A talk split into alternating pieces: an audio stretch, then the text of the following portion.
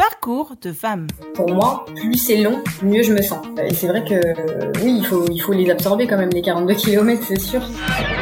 Vivre uniquement de la course à pied et des courses, c'est pas possible. J'ai jamais arrêté, c'est-à-dire que même pendant les chimios, je continue à faire de la compétition. Le regard des autres au début, ça a été un petit peu compliqué parce que forcément, on perd ses cheveux, on perd ses, ses cils, ses sourcils, on perd tout. Parcours de femme, Anaïs Kemener. Je m'appelle Anaïs Kemener, j'ai 30 ans. Euh, je suis aide-soignante de nuit aux urgences euh, dans, dans le 93 à l'hôpital. Et euh, je fais de la course à pied depuis toute petite. Anaïs Kemener aime les longues distances. Championne de France de marathon en 2016, vice-championne de France du 100 km en 2018, on peut dire que sa passion pour le fond et le demi-fond provient d'un grand héritage familial. Pour moi, la course à pied, c'est vraiment euh, un moment d'évasion. Et puis, je pense que pour moi, c'est un, peu- plus que ça, en fait. Il y a toute une symbolique derrière parce que euh, j'ai toujours vu mes grands-parents courir, j'ai toujours vu mon père courir. Et moi, j'ai toujours fait de l'athlétisme aussi. Je fais de la course à pied depuis l'âge de 7 ans et en club depuis l'âge de 9 ans. Donc, euh, vraiment, pour moi, c'est... euh, la course à pied, pour moi, c'est la liberté, quoi. Après, j'ai toujours vu mes parents courir, mes grands-parents courir. Tout le monde a fait un petit peu de, de course à pied et de longue distance euh, dans ma famille. Donc, pour moi, c'était normal... c'était normal de faire de la course à pied aussi. Après, j'ai commencé à l'école, hein, comme euh, comme beaucoup d'enfants, donc c'était tout ce qui était euh, euh, sport à l'école ou cross euh, scolaire. Et c'est vraiment ça qui m'a donné l'envie de continuer. Mon père avait un super niveau, un super niveau national, donc il a continué la, course à pied. Aujourd'hui, c'est mon entraîneur. Mes parents sont divorcés depuis que je suis toute petite, et c'est mon père qui m'a élevée. Donc déjà avec mon père, on a ce côté-là justement où on est très très fusionnel et on est hyper proches. Et à côté de ça, depuis donc étant toute jeune, c'est lui qui m'a entraînée jusqu'à mes 15-16 ans. Après, il a passé, euh, il a passé la main à un autre entraîneur parce que, bah, forcément, à l'âge un petit peu, euh, à l'âge rebelle, on va dire, c'était plus compliqué de s'entraîner euh, père-fille, de s'entraîner ensemble. Et, et depuis, depuis maintenant 2018, et c'est lui qui reprend mes entraînements et ça se passe vraiment très très bien parce que, bah, forcément, moi j'ai plus le même âge, j'ai plus la même volonté aussi et quand j'étais plus jeune, euh, j'en faisais un petit peu qu'à ma tête et aujourd'hui, je sais vraiment ce que je veux faire. Mon père, c'est normal, s'il m'a poussé, c'est que il sentait que je pouvais avoir les, les capacités pour faire des choses euh, intéressantes. Son père avait vu juste, car Anaïs sait gérer les difficultés physiques et psychologiques. Moi, je fais principalement du demi-fond et du fond. Euh, donc j'ai commencé par le 10 km, le semi-marathon. Depuis 2011 euh, ou 2013, plutôt 2013, je, je fais du marathon et donc ça a été plutôt, euh, ça a été plutôt ma distance de prédilection. Et euh, ça fait maintenant trois ans que je fais du 100 km. J'ai fait euh, huit marathons dans ma vie jusque-là. Et c'est vrai qu'à Paris, euh, lorsque j'ai fait mon record personnel, j'ai eu ce mur euh, au 34e kilomètre où effectivement ça a été beaucoup plus compliqué à gérer pendant 2-3 kilomètres. Et après j'ai su repartir. Mais, euh, mais effectivement, euh, c'est- pas facile. hein. C'est vraiment un, mur, on se le prend en pleine tête. hein. J'ai pour exemple euh, les championnats de France des 100 km en 2019. Je me suis très très bien entraînée, toute la préparation s'est hyper bien passée. Et au final, le jour de la course, ça a pas fonctionné. Et j'ai dû abandonner au 82e kilomètre. Il me restait 18, mais voilà. Je forçais, je forçais pour continuer à, à maintenir le rythme, mais j'étais déjà plus du tout dans le rythme. hein. Le corps, le corps voulait plus.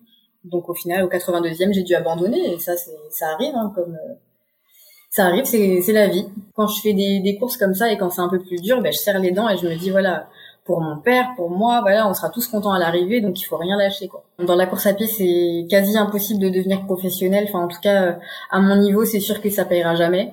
Euh, après, je peux gagner des petites courses, euh, voilà, tous les week-ends, je peux gagner euh, des, des petites courses à droite à gauche, mais clairement, je pourrais pas en vivre. Allier travail et course à pied, surtout quand on fait du fond.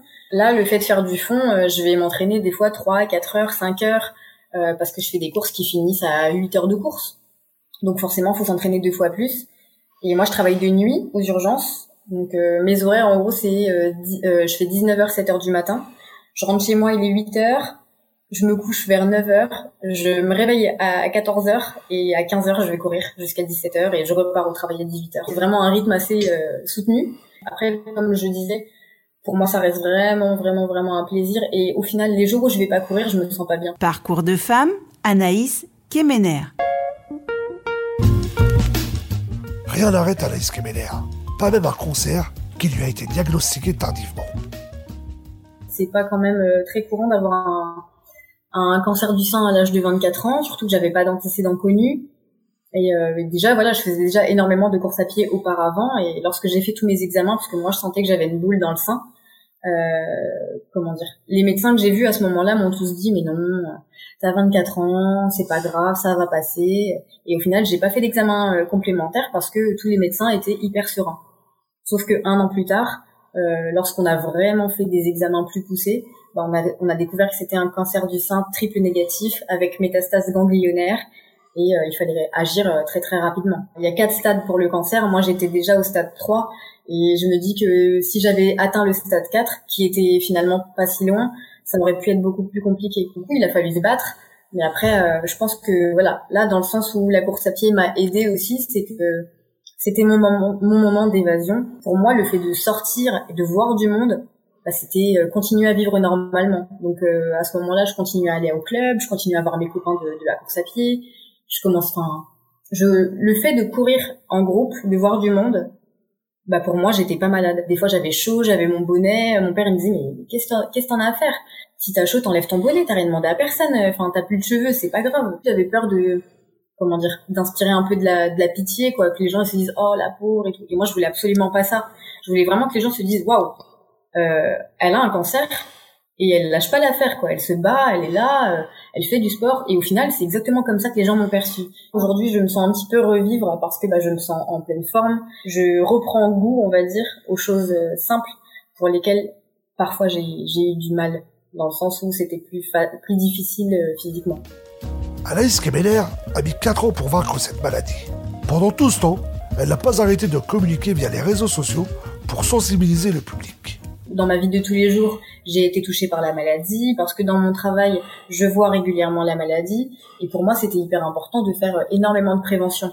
J'arrêtais pas de dire aux gens, mais n'hésitez pas, n'hésitez pas, si vous avez le moindre doute, à insister auprès de votre médecin, parce que clairement, ça peut sauver des vies. Pendant que moi-même j'étais en traitement, je me suis rapprochée d'une association euh, qui s'appelle Cassiopeia, donc c'est le sport pour vaincre. Elles m'ont proposé de devenir marraine de l'association, ce que j'ai accepté euh, avec plaisir. Et aujourd'hui, on est toujours en on est toujours en lien. Euh, je participe toujours avec euh, avec elle à leurs défis, ou même si je suis pas toujours avec elle, je suis avec elle euh, forcément par la pensée. Et effectivement, oui, on se bat toutes pour pour comment dire pour faire de la prévention et participer justement au fait que le sport aide dans la maladie, dans le cancer. Ça diminue quand même les chances de récidive du cancer. Il faut en parler, il faut le dire. Il n'y a pas d'âge pour tomber malade. C'est pas parce que euh, le dépistage commence à 45 ou 50 ans qu'il faut attendre 45 ou 50 ans pour se faire dépister. Euh, il faut le faire dès qu'on a le moindre doute et d'autant plus si on a des antécédents connus dans la famille. Je pense que vraiment euh, il faut il faut pas hésiter. Il faut toujours se battre pour les causes qui nous sont chères. Là où je trouve que c'est un petit peu dommage, c'est que bah, le cancer du sein, ça n'arrive pas qu'en octobre et les gens peuvent être atteints, atteints et atteintes toute l'année. Et c'est justement ce que je trouve un petit peu dommage, c'est qu'on n'en parle pas assez toute l'année et que ça vient que pour le mois d'octobre, alors que les gens sont malades toute l'année. Aujourd'hui, Anaïs Kemeler s'épanouit dans le club qu'elle a fondé avec ses proches.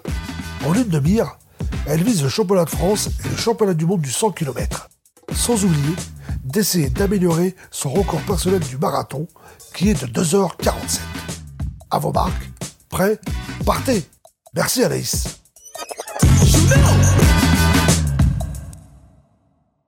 Retrouvez Parcours de femmes sur Twitter, Instagram et fdsprod.com.